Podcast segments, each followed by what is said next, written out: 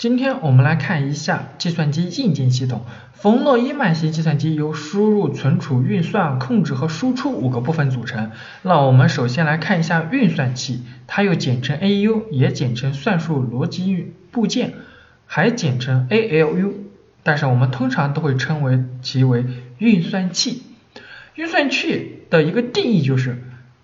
运算器是计算机处理数据、形成信息的加工厂，它的一个主要功能是对二进制数码进行算术运算或逻辑运算。算术运算，算术运算就是我们常常啊见到的，比如说数的一个加减乘除以及乘方、开方等数学运算，当然嘛很比较常见的，这基本上是小学和初中所学的内容。逻辑运算，逻辑运算。那它就是一个指逻辑变量之间的运算，即通过与或非等基本操作对二进制数进行逻辑判断。运算器的一个处理对象是数据，刚才我们已经说了，数据它是没有意义的，但是数据进行处理加工完之后，它是有意义的，就是它会表现为信息。处理的数据来自存储器，处理后的结果通常返回。存储器或暂存在运算器中。同时还有一点就是，数据的长度和表示方法对运算器的性能影响极大。这个也是后面我会跟大家说到的一个，就是控制器 （CU）。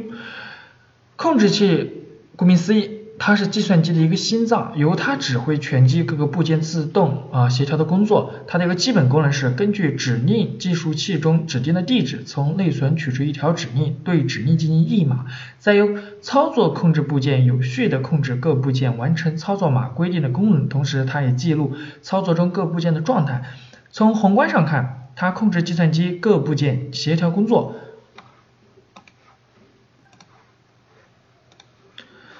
从微观上看，它按一定顺序产生机器指令，以获得执行过程中所需要的全部控制信号。对控制器而言，真正的作用是对机器指令产执行过程的控制。组成控制器由指令寄存器（简称 IR）、指令译码器 （ID）、程序计数器 （PC） 和操作控制器 （OC） 四个部件组成。那么这里面还有一张图，这个还不能给大家展示给大家看。IR。它的意思就是，IR 也就是我们的这个指令寄存器，它是用以保存当前执行或即将执行的指令代码。ID 也就是指令译码器，用来识别和解析 IR 所存放指令的性质和操作方法。程序计数器，它是则根据 ID 的译码结果，产生该指令执行过程中所需的全部控制信号和时序信号。操作控制器总是保存下一条要执行的指令地址，从而使程序可以自动持续的运行。然后我们就要看到一个指令，指令器机器指令，机器指令是一个按照一定格式构成的二进制代码串，它用来描述计算机可以理解并执行的基本操作。计算机只能执行指令，并被指令所控制。然后我们要了解一下指令的基本格式，操作码。原操作数或地址，目的操作数地址。接下来我们来看一下 CPU，控制器和运算器是计算机的核心部件，这两部分合称中央处理器，简称 CPU。相信 CPU 大家看的很多很多了，在微型计算机中通常也称作微处理器，也就是 MPU。那么 MPU 在我们日常生活当中还是见的比较少的。时钟主频是指 CPU 的时钟频率，是微型计算机性能的一个重要指标。它的高低一定程度上决定了计算机速度的高低。主频以吉赫兹为单位，一般的说，主频越高，速度越快。接下来我们再看一下存储器。存储器它的意思是，存储器是存储程序和数据的部件，可以自动完成程序或数据的存储，是计算机系统中的记忆设备。存储器分为内存和外存两大类。什么是内存？内存的话，一般是啊直接镶嵌到电脑里面的。外存，比如说我们的外置 U 盘、外置硬盘，这个可以称为是外存。然后我们再看一下内存。内存，内存是主板上的存储部件，用来存储当前正在执行的数据、程序和结果。内存容量小，存取速度快，但断电后其中的信息全部丢失。外存是磁性介质或光盘等部件，用来存放各种数据文件和程序文件等需要长期保存的信息。外存容量大，存取速度慢，但断电后所保存的内容不会丢失。CPU 不能像访问内存那样直接访问外存，当需要某一程序或数据时，首先应将其调入内存，然后再运行。一般的微型 CPU 或者说是微型计算机中都配置了高速缓冲存储器，这时内存包括主存和高速缓存两部分。内存呃存储器按功能可分为随机存取存储器和只读存储器。随机存取存储器，也就是我们俗称的这个 RAM。第一，RAM 都就是通常所说的计算机内存容量及计算机的主存。第二，RAM 有两个特点，第一特个特点是可读可写性，第二个特点是易失性，也就是断电之后会丢失。第三，RAM 可分为静态随机存储器和动态随机存储器两种。SRAM 是用触发器的状态来存储信息的，只用。只要电源正常供电，无需刷新。DRM 每隔一个固定的时间必须对存储信息刷新一次。虽然 SRAM 的存储速度被比 DRM 快，但 SRAM 集成度低，功耗大，价格低。DRM 则相反，计算机内存条采用的是 DRM。第四，几种常用的 RAM 同步。动态存随机存储器双倍速率存储器总线是动态随机存储器。然后我们再看一下只读存储器，也就是我们俗称的 I R O M。第一，CPU 对只读存储器只取不存。第二，ROM 里面存放的信息用户无法修改，也不会丢失。ROM 中一般存放计算机系统管理程序，如监控程序、基本输入输出、模器的模块、BIOS 等。第三，几种常用的 ROM。可编程只读存储器，也就是 PROM，可擦除可编程只读存储器，电可擦可编程只读存储器。当然嘛，后面我们还要讲到这个高速缓冲存储器。其实在这里面几几种存储器当中，只要大家理解前面的内容就可以了。在后面的话嘛，我们还要讲解一下外存。外存可存放大量数据和数大量程序和数据，且断电后数据不易丢失，也就是我们现在手中使用的。移动硬盘、U 盘和比如这个云盘，当然云盘是不属于外存，但是你也可以理解为是外存，但是它是储存在云上面的。这个硬盘的一个定义，硬盘是微型计算机上主要的外部存储设备，由磁盘片、读写控制电路和驱动机构组成。第二，硬盘优点，容量大，存取。速度快，操作系统可运行的程序文件和用户的数据文件一般都保存在硬盘上。第三，内部结构，一个硬盘包含多个盘片，这些盘片被安装在一个同心轴上，每个盘片有上下两个盘面，每个盘面被划分为磁道和扇区，这个一定要理解一下。然后我们还要了解一下其他的一个内容，我们来看一下。鼠标，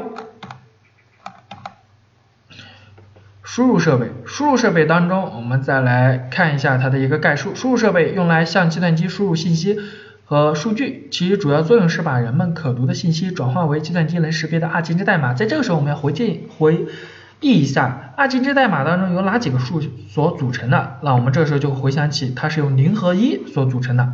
而不是由零一二三四五六七八九十来组成的，零和一组成了整个二进制。输入计算机供计算机处理。目前常用的输入设备有键盘、鼠标器、摄像头、扫描仪、光笔、手写输入板、游戏杆、语音输入设置等，还有脚踏鼠标、呃手触输入、传感等。键盘。键盘是迄今为止最常用、最普通的输入设备，是人与计算机进行联系和对话的工具。这个确实是的，当然嘛，也有一些高手，他可以去通过触摸板而不去使用键盘，这个也是比较牛逼的。还有一个就是不使用这个鼠标，全部使用键盘，也是很厉害的。传统的键盘是机械式的，通过导线连接到计算机，每个按键为独立的微动开关，每个开关产生一个信号，由键盘电路进行编码输入到计算机进行处理。常见的键盘有101键、102、104键和多媒体键盘、手写键盘、人体工学程学键盘、红外线遥感键盘、光标跟踪球的多功能键盘和无线键盘等。键盘的接口通常有 PS 的。R 和 USB，键盘主要用于输入字符信息，键盘上的字符跟分布是根据字符的使用频率确定的键位的指法。这我们在打字的，就是学打字的时候会看到。当然嘛，最好的话你是不要使用这个拼音打字法，而使用五笔打字法，因为你想在一分钟内打很多很多的字的话，绝对要使用五笔输入法，因为呃五笔输入法是背字根，然后。打字很快，拼音的话会出现，比如说谐音字，这样的话会出现错误。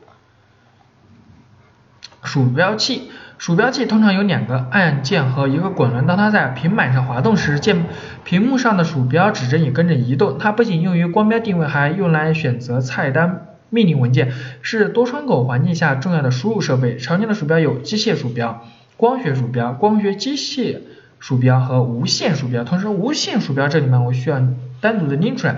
不管你在淘宝、京东啊这些大的电商平台去买的话嘛，无线鼠标其实基本上不是特别灵敏，当然嘛，有一些好的厂商还是可以的，但是我不建议大家去买无线鼠标，可以买一个有线鼠标。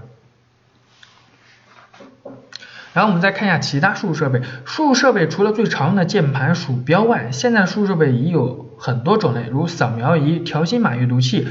光学字符阅读器，也就是 OCR，OCR 是什么意思？就是光学字符阅读器，就是比如说你现在有张图片，你想把图片里的文字提取出来，那这个时候我们就可以用一种仪器去扫描这张图片，然后就可以把这里图片里面的文字全部提取出来，变成文本或者说是呃 Word 文档，这个就是 OCR，现在还是比较流行的，特别是在 AR 的一个大时代下。然后触摸屏、手写笔、语音输入设备，也就是麦克风和图像输入设备、数码相机啊、数码摄像机等。图形扫描仪，图形扫描仪是一种图形图像输入设备，可直接将图形、呃图像、照片或文本输入计算机中，如果是文本文件，扫描后经文字识别软件进行识别，便可保存文字。扫描仪通常采用 USB 接口，支持热插拔，使用便利。条形码阅读器，这个其实在我们购买的每一件商品上面都会有这个，不管你是买的是假货还是真货，都会有条形码阅读器，造假必须要有的。条形码阅读器是一种能够识别条形码的扫描装置，连接在计算机上使用。当时阅读器从左向右扫描条形码时，就把不同宽窄的黑白条纹翻译成相应的编码供计算机使用。光学字符阅读器 OCR，也就是我们刚才说的。那么这里面的 OCR 嘛，大家可以使用一下 QQ 的扫一扫，也是可以使用的。其中触摸屏、光笔和语音输入设备和手写输入设备，包括数码相机和数码摄像机这些啊，不做具体的一个要求。然后我们再看一下输出设备概述，输出设备把各种计算结果、数据或数信息以数字、字符、图像、声音等形式表示出来。输出设备是人与计算机的交互的部件。除常用的输出设备有显示器、打印机外，还有绘图仪、影像输出、语音输出和词记录设备的。那么这些还是比较的需要大家去了解的这些作用。其他的话其实还是没有多的。然后我们要看一下打印机。我们要看打印机的三种类型。主要有点阵式打印机和喷墨打印机，再然后就是激光打印机。其实现在很多的还是处在喷墨打印机的一个阶段，呃，点阵式打印机现在基本上快淘汰了。如果呃你能用上激光打印机的话，那就比较厉害了。但是激光打印机的话是比较贵的，所以说还是这个喷墨打印机用的比较频繁，但是要换呃墨粉盒，这也比较麻烦的。